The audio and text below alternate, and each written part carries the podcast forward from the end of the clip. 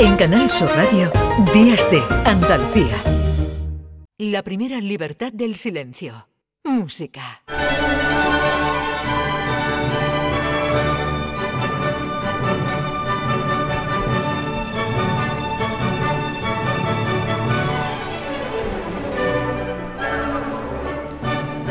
Faltan 18 minutos para que lleguemos a las 11 de la mañana y ya saludamos a nuestro querido maestro José Manuel Gil de Galvez. Hola, ¿qué tal?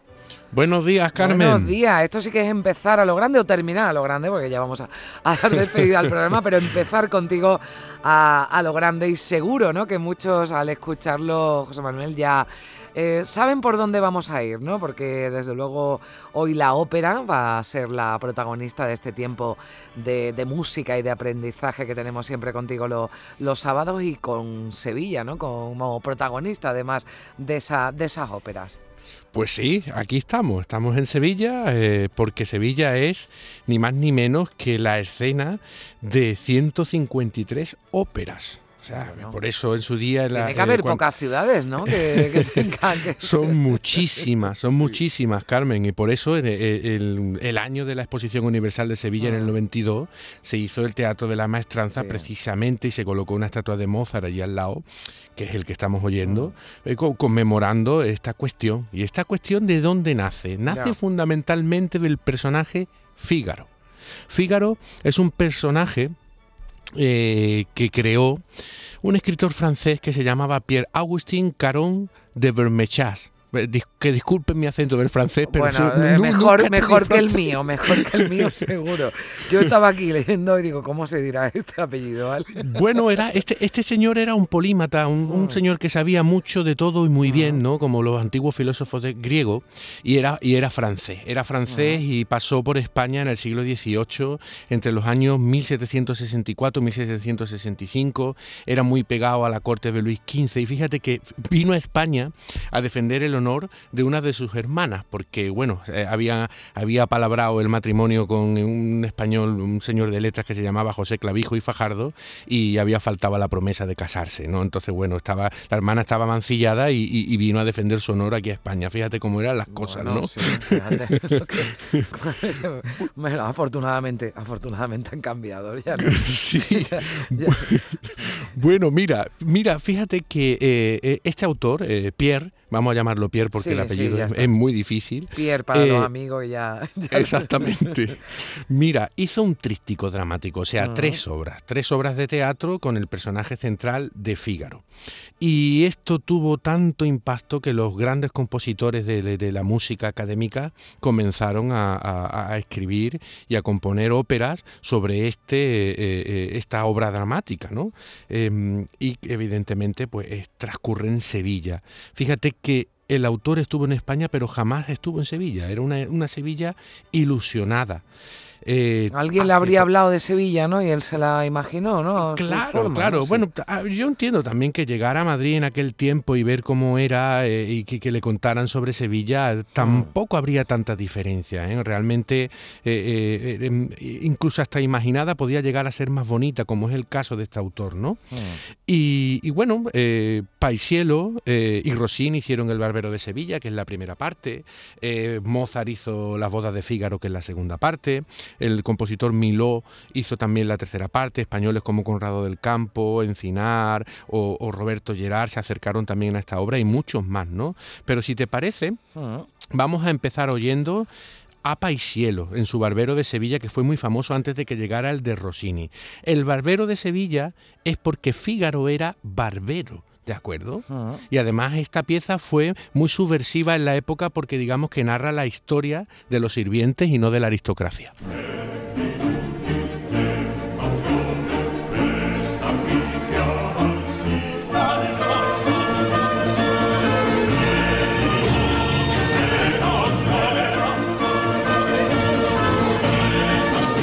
Paisielo, esta, la música de Paisielo es preciosa porque es, digamos que un grandísimo representante de la ópera ah. napolitana, que también tenía evidentemente mucho que ver con, el, sentimiento y los giros españoles, ¿no? Y por eso eh. la, música de Paisielo es muy reconocible. Mm. No, pero decías una cosa muy interesante, ¿no? Que también, claro, no fue, digamos, muy bien recibida porque, claro, que los sirvientes, ¿no? Digamos que el pueblo, ¿no? Fuera protagonista cuando eh, normalmente, ¿no? Esas eh, óperas, ¿no? Con los, bueno, la aristocracia, ¿verdad? Los, reyes, los príncipes, eh, y siempre, bueno, pues si había algún personaje, siempre era secundario, ¿verdad? El de algún, Efectivamente. El de algún sirviente o, bueno, pues algún plebeyo, ¿no? Digamos. Pero, pero en este el protagonista es un barbero, un simple barbero. Claro, claro, claro. Mm. En, aquel momento, evidentemente, era una, una, una subversión. Mm. así, así de claro es, porque rompe moldes, ¿no? Mm. Bueno, y avanzando un poquito en la segunda parte de esta trilogía, que la vamos a oír en, lo que fueron las bodas de Fígaro de Mozart. Fíjate, Mozart, ¿eh? haciendo una ópera con Sevilla de escenario de fondo. Te cuento un poquito la trama porque es divertidísima. Dice Rossini, perdona, Rosina eh, ya se ha convertido en la mujer, en la condesa, ¿vale? Eh, pero el conde busca los favores de la joven Susana que es la prometida de Fígaro, que es criado del conde. Dice, además la trama se complica cuando el conde Almaviva descubre que su paje, Querubino, muestra mucho interés ah, en la condesa y sí lo quiere enviar a la guerra.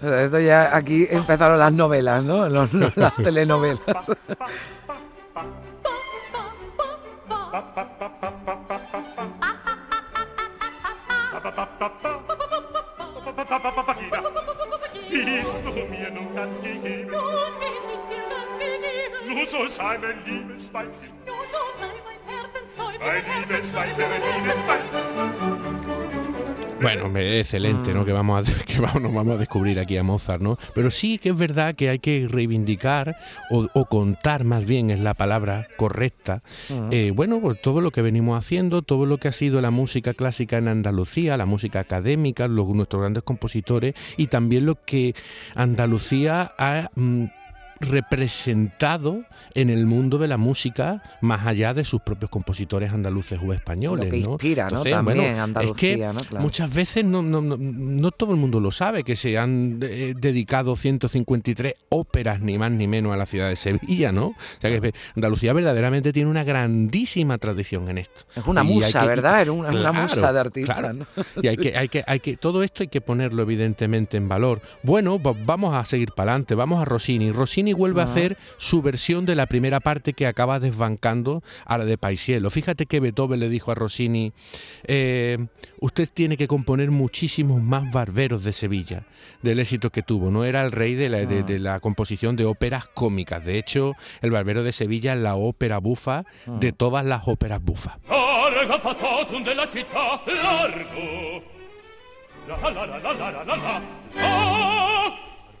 questa bottega che l'alveggia presto. La la la la la la la la la. Ah! Ah che bel vivere che bel piacere che bel piacere. Per un barbiere di qualità di qualità. Bueno, no se sigue representando, ¿verdad? También muchísimo. cuánto, yo me pregunto muchas veces, eh, eh, mm. ¿cuántas personas que oyen esto, bueno, pues eh, oyen el son, oyen la música, la identifican, mm. la conocen, igual que el área de, de Papá lleno de Mozart que hemos oído antes, mm. pero los andaluces tienen que ubicar esto en Sevilla, que es que esto es, es, así realmente, ¿no? Porque la, la, la, ópera es, acción, es escena en, en un contexto concreto, ¿no? Y, y en este caso, pues fíjate cómo pasa a formar parte del folclore popular sevillano el personaje de Fígaro, que se estuvo hasta una barbería em, en la calle Santander, cerca de la desembocadura de la Avenida de la Constitución, que desgraciadamente pleno, centro de, Sevilla, cerca de donde está el ayuntamiento, para que se ubiquen quienes, bueno, pues viven o no conocen eh, Sevilla, o sea que... Claro, eso hace ya muchos años, lamentablemente se echó abajo en el siglo XX y hoy pues lo que hay ahí es una, una placa de cerámica de Pisman que se puso en el año 2012 para recordar, pues bueno, eh, eh, este, este personaje de Sevilla, este barbero de Sevilla, ¿no? Que, verdaderamente es un, es un un hito y un, y un mm. símbolo de la, de la ópera. Y que ha llevado ¿no? el nombre de Sevilla, ¿no? Además, fíjate, por, por, el mundo entero, ¿no? El barbero de Sevilla, ¿no? O sea, porque quizás Fígaro, bueno, pues hay que contar la, la, historia, ¿no? Decir quién era Fígaro, pero ya es que en el nombre del barbero de Sevilla, ¿no? Que así se, se representa, pues ha llevado, ¿no? Ese nombre de, de, de, Sevilla y de la, y de la ciudad por, por, el mundo entero, porque además decimos que sigue siendo, ¿verdad? Son eh, obras que se siguen, óperas que se siguen representando, bueno, por, todo el mundo. Eh, eh, las bodas de Fígaro de, de, Mozart y el barbero de Sevilla de Rossini, pues bueno, eso está lo están reponiendo constantemente y dando la vuelta al mundo pues cada día, ¿no? O sea, no, no, no creo que haya en ningún día del año que no se pueda oír el barbero de Sevilla si controlamos los teatros de ópera del mundo. Eso, eso, eso yo creo que seguro que, que, es así. Mm. Bueno, andando un poquito, vamos a meternos en otra algo menos conocida de, Mercadante, otro compositor italiano, eh, que hizo I due Figaro, ossia il soggetto di una comedia, en 1826, que se estrenó en el Teatro del Príncipe de Madrid en 1835 y vamos a oír un poquito de la sinfonía característica española de Los dos Fígaros.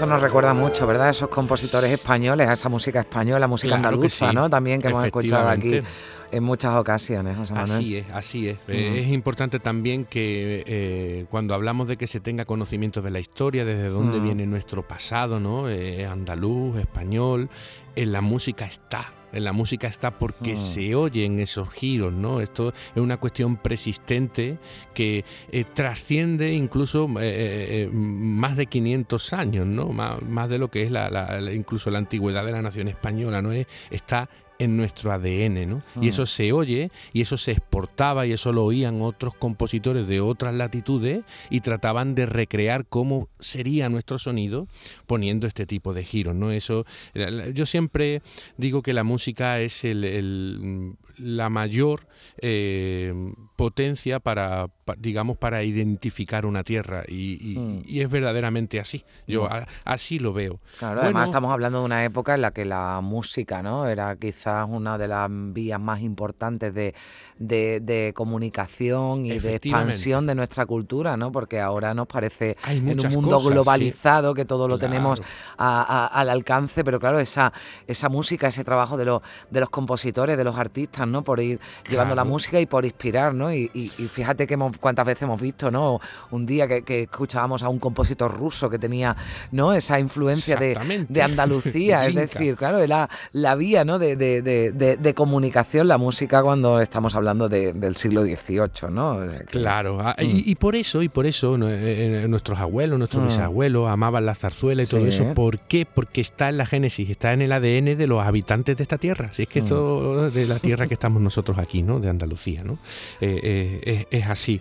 Bueno, te he cogido otra grandísima ópera, ya nos vamos de Fígaro, pero simplemente para que los oyentes vean el reflejo de lo que Sevilla significa, que la única ópera de Beethoven, Fidelio, también transcurre en Sevilla. Pero es otra historia, ¿no? Es una historia de en una cárcel a las afueras de Sevilla, está el gobernador Pizarro, porque ya es el siglo XVII eh, la trama, y, digamos el que el protagonista Florestán se cree, se cree que la, digamos que esa cárcel puede ser el castillo de San Jorge, que en su día fue cárcel en la Inquisición, ¿no? Está la entrada, digamos, de, de, Triana, ¿no? Cuando uno entra por el puente de Triana en el, eh, justo enfrente del Altozano, ahí está ah, ese castillo de San Jorge. Bueno, pues una anécdota también. Al estreno de Fidelio de Beethoven asistió otro grandísimo compositor, Schubert, con 17 años, que para poder comprar una entrada vendió sus libros del colegio. o sea, imagínate, imagínate. Eso me estaría bien también que cundiese el ejemplo.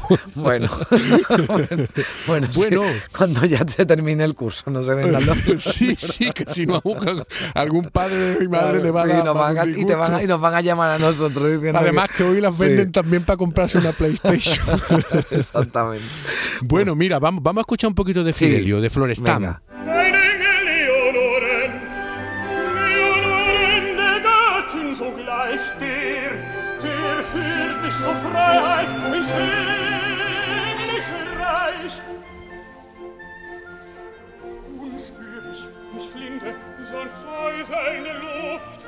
Ya se oye una música un poquito más avanzada, una pieza más avanzada, pero sigue dentro de la línea italiana, dentro de la línea mozartiana. Está claro que ahí se, oye un, ah. Beethoven muy italiano y, con una, y con una historia que transcurre en Sevilla. Ah. Bueno, mira, para terminar te he traído también una cosa muy bonita de un poeta malagueño, Esteban Escalderón, ah. que llamó a Sevilla Babel de amor.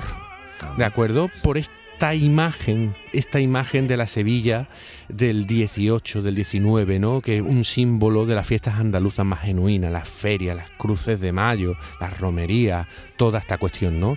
Y te, he cogido el final porque dice, dice Calderón, eh, músicas por las calles y veladas, Guadalquivir, que manso lejos brilla, la flota y la giralda iluminadas, soldado, abad, buscona, gitanilla, escalas en balcón, reñir de espadas. Esta es Babel de amor, esta es Sevilla.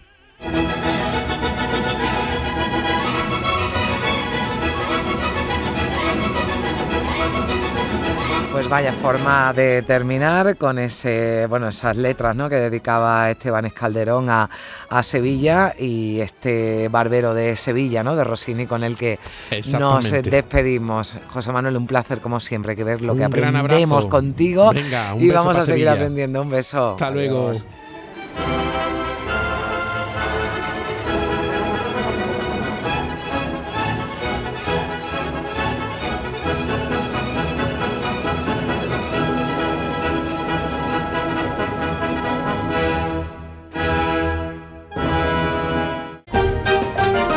Canal Sur Radio, Días de Andalucía.